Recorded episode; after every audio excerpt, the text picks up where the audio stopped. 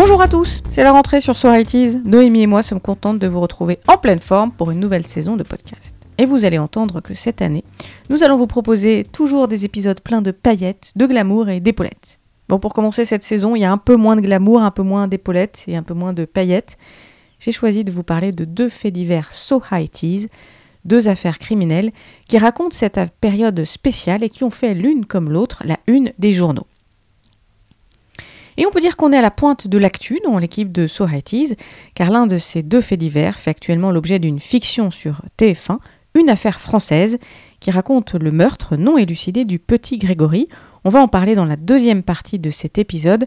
Je dialoguerai avec Élise, une journaliste qui partagera avec nous ses souvenirs liés à cette affaire et son regard de journaliste sur ce fait divers. Pour commencer, je vous propose de remonter le temps. Le 23 mars 1983, dans une petite commune près de Genève, en Suisse, un père de famille entre dans la chambre de sa fille pour la réveiller. Stupeur, la chambre est vide. Il est 6h45 lorsqu'au matin du 23 mars 83, Françoise Dard découvre que sa fille Joséphine, 13 ans, a été enlevée. Une demi-heure plus tard, l'alerte est donnée. Sur place, les hommes du service d'identification judiciaire procèdent au premier constat. Volet fracturé, encadrement de fenêtres perforées, échelle à poser contre la façade. Une lettre dactylographiée traîne. Le ravisseur réclame une rançon de 2 millions de francs. Frédéric Dard est sous le coup. Vous venez d'entendre un extrait d'une archive de la RTS, la radio-télé suisse, en 1983, un extrait republié dans un podcast qui s'appelle Mille et une archives du 7 janvier 2020. Alors la jeune fille dont on parle, elle s'appelle Joséphine et le père c'est Frédéric Dard. Frédéric Dard, il est plus connu sous son nom de plume, San Antonio. C'était un auteur français qui écrivait des polars avec un grand succès. Mais l'histoire que je vous raconte, elle n'a rien d'une fiction. Dans cette affaire-là, une rançon de près de 2 millions de francs suisses est demandée à Frédéric Dard. L'auteur, qui dialogue avec le ravisseur par téléphone, promet de payer, mais il supplie qu'on lui rende sa gamine. Le ravisseur demande qu'on ne prévienne pas la police, Frédéric Dard appelle des amis, son banquier, réunit l'argent, finit quand même par prévenir les flics. Et puis, au bout de quelques heures, un lieu et une heure de rendez-vous sont donnés. Frédéric Dard se rend euh, dans le lieu de rendez-vous dans la banlieue de Genève avec son sac de billets. Stupeur, la fillette n'est pas là. C'est qu'entre-temps, Joséphine a réussi à s'enfuir. Elle est recueillie par un automobiliste alors qu'elle court sur la route à garde. 50 heures après son enlèvement, Joséphine retrouve enfin ses parents. Mais qui pouvait bien en vouloir au pape du polar? Un type prolifique dans l'écriture, maître du roman noir, mais finalement euh, pas tellement connu pour ses liens avec la pègre. La réponse va venir assez vite. Le kidnappeur est en fait le cadreur d'une équipe de télévision suisse, une équipe qui était venue au chalet de Frédéric Dard quelques semaines plus tôt. Et ce kidnappeur, eh bien, il espérait remporter le gros lot, 2 millions de francs suisses quand même, hein. et la somme correspondait exactement à la vente du chalet qui venait d'être cédé. Le kidnappeur a été trahi par son masque. En fait, il téléphonait depuis une cabine publique. Ah oui, parce qu'en 83, on n'avait pas encore de portable. Hein. Il fallait passer par les cabines publiques. Alors, il téléphonait depuis la cabine avec un masque de François Mitterrand sur la tête, ce qui avait quand même intrigué un couple qui passait par là et qui avait alerté la police. Finalement arrêté par les autorités, le kidnappeur a été condamné à 18 ans de prison et on dit que l'affaire a durablement marqué tant Frédéric Dard que sa fille Joséphine. Le kidnapping de petites filles célèbres, c'était plutôt à la mode dans les années 80. En 83, c'est Joséphine Dard. En 87, c'est Mélodie Nakachian, la fille d'une chanteuse pop aujourd'hui oubliée. La chanteuse s'appelle Kimera et d'un homme d'affaires. Et cette affaire-là fait la une de Paris Match. Je vous laisse surfer sur Glouglou pour connaître le détail de l'histoire. En gros, ça se passe en Espagne. La petite fille est enlevée alors qu'elle se rend à l'école. Les ravisseurs demandent 13 millions de dollars. Ouais, vous avez bien entendu, 13 millions de dollars. Finalement, la gamine est libérée par la police lors d'un assaut un peu violent. Elle passe quand même 10 jours de captivité. Et ce qui m'avait marqué à l'époque, j'avais même pas 10 ans, eh bien c'est cette une de Paris Match avec la photo de la petite fille et ses longs cheveux bruns. Une petite fille qui se blottissait sur une grande peluche on racontait dans le reportage que les ravisseurs avaient coupé une de ses couettes pour l'envoyer comme preuve de vie à ses parents, et moi, petite fille, aux longues couettes, je trouvais ça très violent. Mais plus encore que la petite fille de Frédéric Dard ou celle de Chimera, il y a un visage sur la une de match qui reste celui des faits divers des années 80. Un visage qui incarne ces faits divers, c'est celui du petit Grégory. D'ailleurs, j'ai même pas besoin de vous dire de qui on parle. Vous le voyez? Ce petit garçon, en pull beige et orange, la tête penchée, des boucles brunes sur un fond bleu, il vous sourit, un sourire figé pour l'éternité, puisque Grégory est mort le 16 octobre 1984. Ce soir-là, le corps du petit garçon est retrouvé pieds et poings liés, un bonnet sur la tête, dans la Vologne, dans les Vosges. Il avait disparu quelques heures plus tôt, devant la maison de ses parents, Christine et Jean-Marie Villemain, à l'épange sur Vologne. Le petit n'est plus là, j'ai plus rien. Je sais pas ce que ça m'aurait rapporté d'avoir fait ça. Qu'est-ce que vous voulez que je vous dise? On est je, innocent. je sais que c'est pas moi. hein. On n'a Je rien sais à voir je là-dedans. euh, du- Si je disais pas ça au juge, eh ben, qui me placerait de mes autres de correction. Bernard est innocent. Mon beau-frère, il est innocent. On en est exactement au même point qu'à midi et que hier et qu'il y a deux jours. Malheureusement. Et si jamais vous pouvez nous aider, ça sera bien accueilli. Et si c'était pas Bernard Laroche?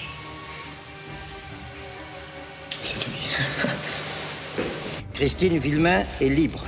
Vous venez d'entendre un extrait du sujet euh, L'affaire Grégory, résumé en 4 minutes, publié par le journal Le Monde. Au cours des mois et des années qui suivent la mort du petit garçon, on soupçonnera du meurtre le cousin du père de Grégory. Le cousin s'appelle Bernard Laroche. Il est dénoncé par sa belle-sœur, la jeune Muriel Boll, laquelle reviendra ensuite sur ses aveux.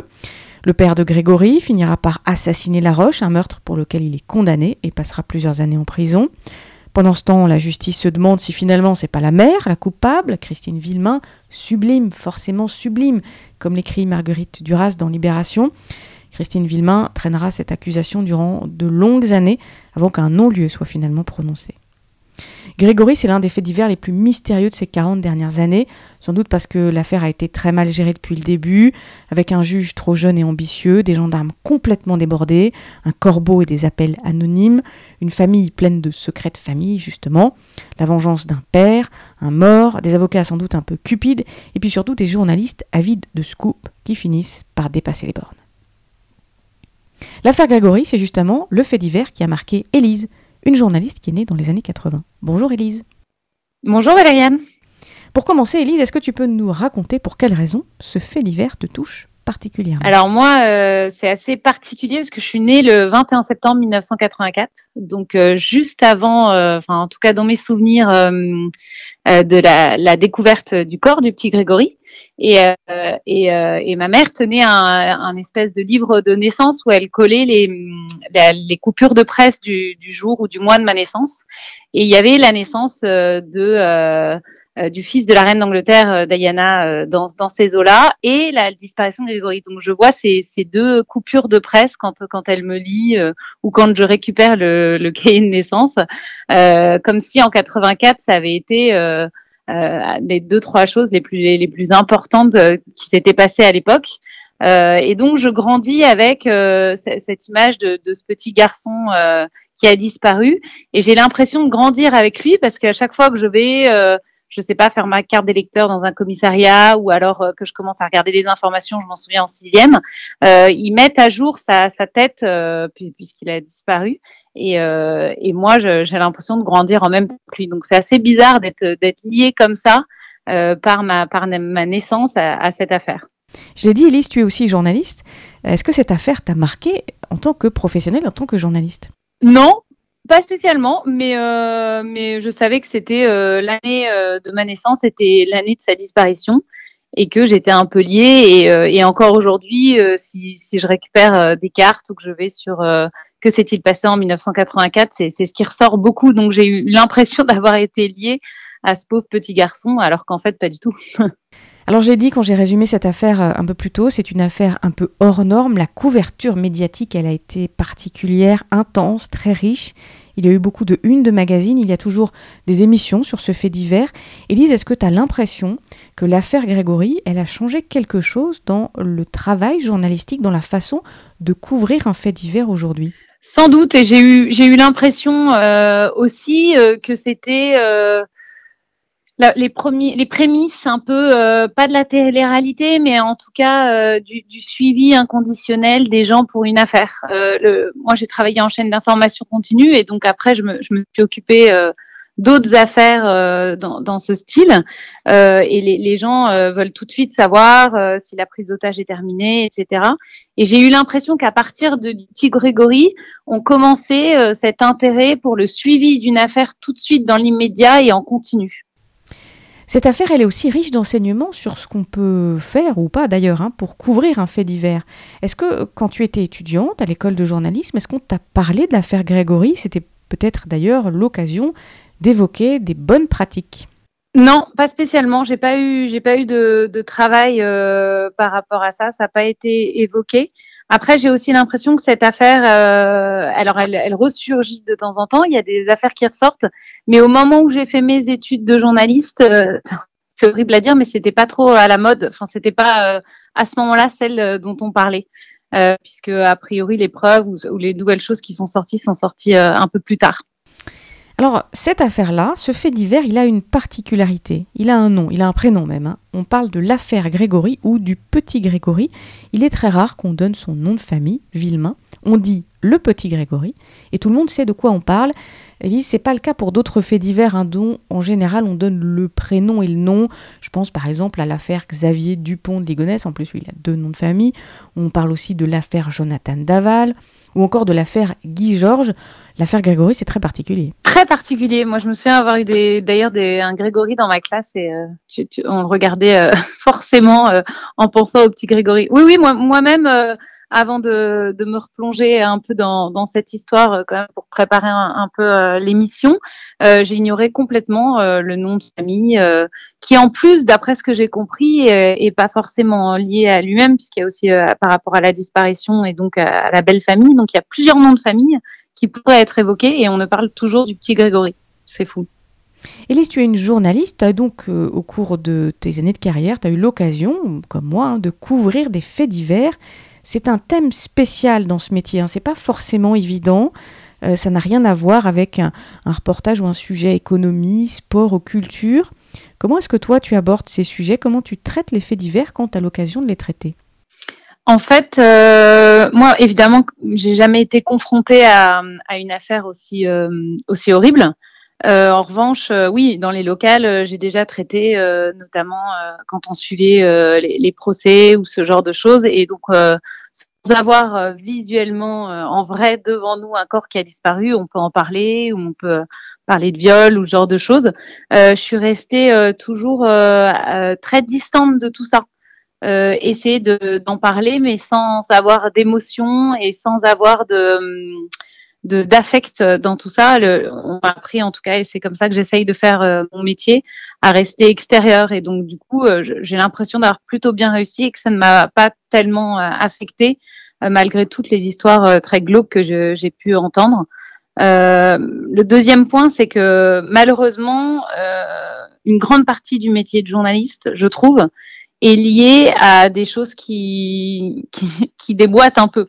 Et je me souviens avoir traité, euh, par exemple, une prise d'otage dans une maternelle et avoir été euh, euh, hyper heureuse que ça se passe, hyper heureuse de faire des, des directs parce que c'est un moment d'adrénaline, parce que c'est un moment euh, très important euh, dans une vie, dans une carrière journalistique, de faire des choses qui sortent un peu de, de, de, de l'imprévu, quoi.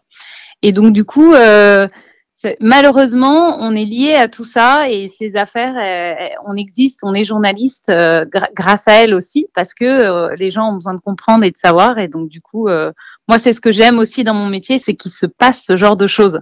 C'est un peu gênant de dire ça, mais malheureusement l'extraordinaire permet aux journalistes de vivre des grands moments de son métier et c'est ce que j'apprécie. Alors j'entends hein, dans ce que tu nous racontes l'adrénaline que ça provoque quand on va couvrir un fait divers. On peut aussi comprendre euh, pour euh, les gens que ça puisse être un petit peu difficile à saisir. Comment faire pour éviter que ça dérape euh, Parce que ça peut parfois aller un peu trop loin, la frontière est, est un peu ténue. Hein? Tout à fait. En fait, il faut respecter les règles euh, et, en même temps, il, faut aller euh, sur le terrain et, découvrir tout ça. Donc, euh, malheureusement, c'est possible que certains aient dérapé. Après, c'était aussi une autre époque et je crois qu'aujourd'hui, on ferait peut-être plus attention sur certains points. ce qui avait été fait avant, un peu rapidement, ne sera peut-être pas fait aujourd'hui sur le même type d'affaires. Élise, j'ai une question un petit peu plus personnelle. Est-ce que cette affaire, ce fait divers-là, est-ce qu'il t'intéresse plus spécialement? Est-ce que, par exemple, tu regardes les émissions, les documentaires qui sont diffusés à la télé ou la fiction de TF1 Pas spécialement parce que je me suis pas encore assez euh, bien renseignée dessus. Et j'ai l'impression que c'est quand même un gros dossier qu'il faut ouvrir avec précaution.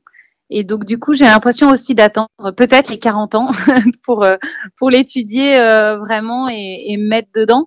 Euh, grandir avec ce petit garçon qui avait disparu, c'était pas non plus, euh, enfin voilà, c'est un peu glauque. Et donc j'avais pas spécialement envie de, de, me renseigner plus que ça. Pour mes 40 ans, de regarder, je crois qu'il y a un documentaire Netflix très bien fait ou, euh, ou un documentaire de la télévision française qui est très bien fait. Et si si j'ai envie, maintenant j'ai envie d'écouter et de m'y mettre. Maintenant que j'atteins j'atteins peut-être un âge plus plus élevé. Encore une question euh, personnelle, Elise. Qu'est-ce que tu as pensé lorsque je t'ai proposé de participer à ce podcast? Bah, J'ai pensé que la vie était mal faite parce que moi je suis née et j'ai eu beaucoup de chance dans ma vie et, euh, voilà. Euh, j'ai toujours été très gâtée et j'ai beaucoup de chance. Et, d'être liée comme ça à un destin aussi morbide, c'était comme pour me rappeler aussi la, la chance que j'avais. Et, et, du coup, quand tu, tu m'as appelé, euh, la première chose que je, je me suis dit, évidemment, c'est euh, c'est euh, quel, quel Et la deuxième chose, c'est est-ce que c'est pas, ce serait pas intéressant de se renseigner un peu plus sur cette affaire et en savoir un peu plus? Parce que moi, ça, ça a toujours grandi à côté de moi et pourtant, euh, j'en connaissais euh, pas grand-chose et je continue, je trouve, de pas en connaître grand-chose. Merci, Élise. Merci, Valériane. Merci Elise pour euh, ce témoignage sur l'affaire Grégory et ton métier de journaliste. Comme on le disait, il y a aujourd'hui des émissions et des fictions qui évoquent ce fait divers euh, des années 80. Alors sur Netflix, on peut retrouver une mini-série sobrement intitulée Grégory en 5 épisodes. Et puis en ce moment sur TF1, une affaire française, c'est une fiction, attention, hein, une fiction en 6 épisodes pour vous plonger dans cette atmosphère si particulière Mention spéciale aux décors et aux costumes qui sont tout à fait so high alors si vous aussi vous avez envie de nous raconter une anecdote sur l'affaire Grégory ou même l'affaire Joséphine Dard, eh bien rendez-vous sur nos réseaux sociaux dans les commentaires, vous pouvez nous raconter tout ça. N'oubliez pas de mettre des étoiles sur les plateformes de podcast pour nous dire que vous aimez euh, tout ce qu'on fait, ça nous fait du bien. On aime les étoiles avec, euh, avec Noémie, on aime les paillettes, on aime les étoiles. N'hésitez pas.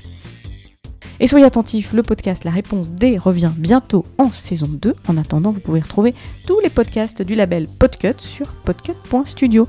Et puis moi, je vous dis à bientôt pour de nouvelles aventures dans les années 80. Salut